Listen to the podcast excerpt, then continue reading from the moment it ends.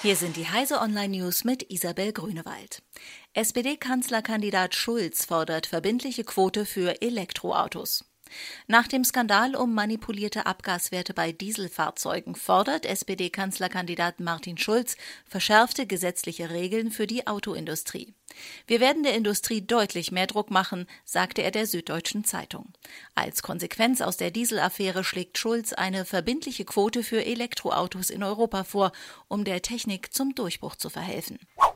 Verbraucherschützer warnen vor Tricksereien im iPad Pro-Handel. Da Apple die Bezeichnung des teuren iPad Pro nicht verändert hat, täuschen manche Verkäufer nur vor, die jüngste Modellgeneration anzubieten, warnt die Verbraucherzentrale Nordrhein-Westfalen.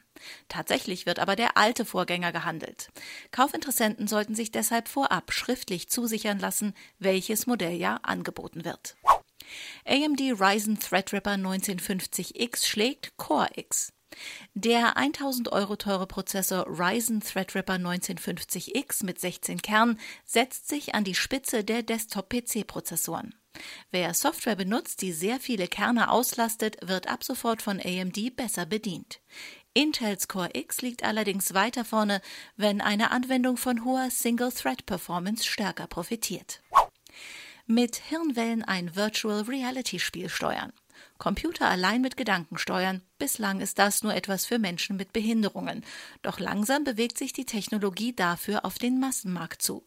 Das System funktioniert mit einem Stirnband voller Elektroden, das an ein VR-Headset angeschlossen ist und die Hirnaktivität erfasst.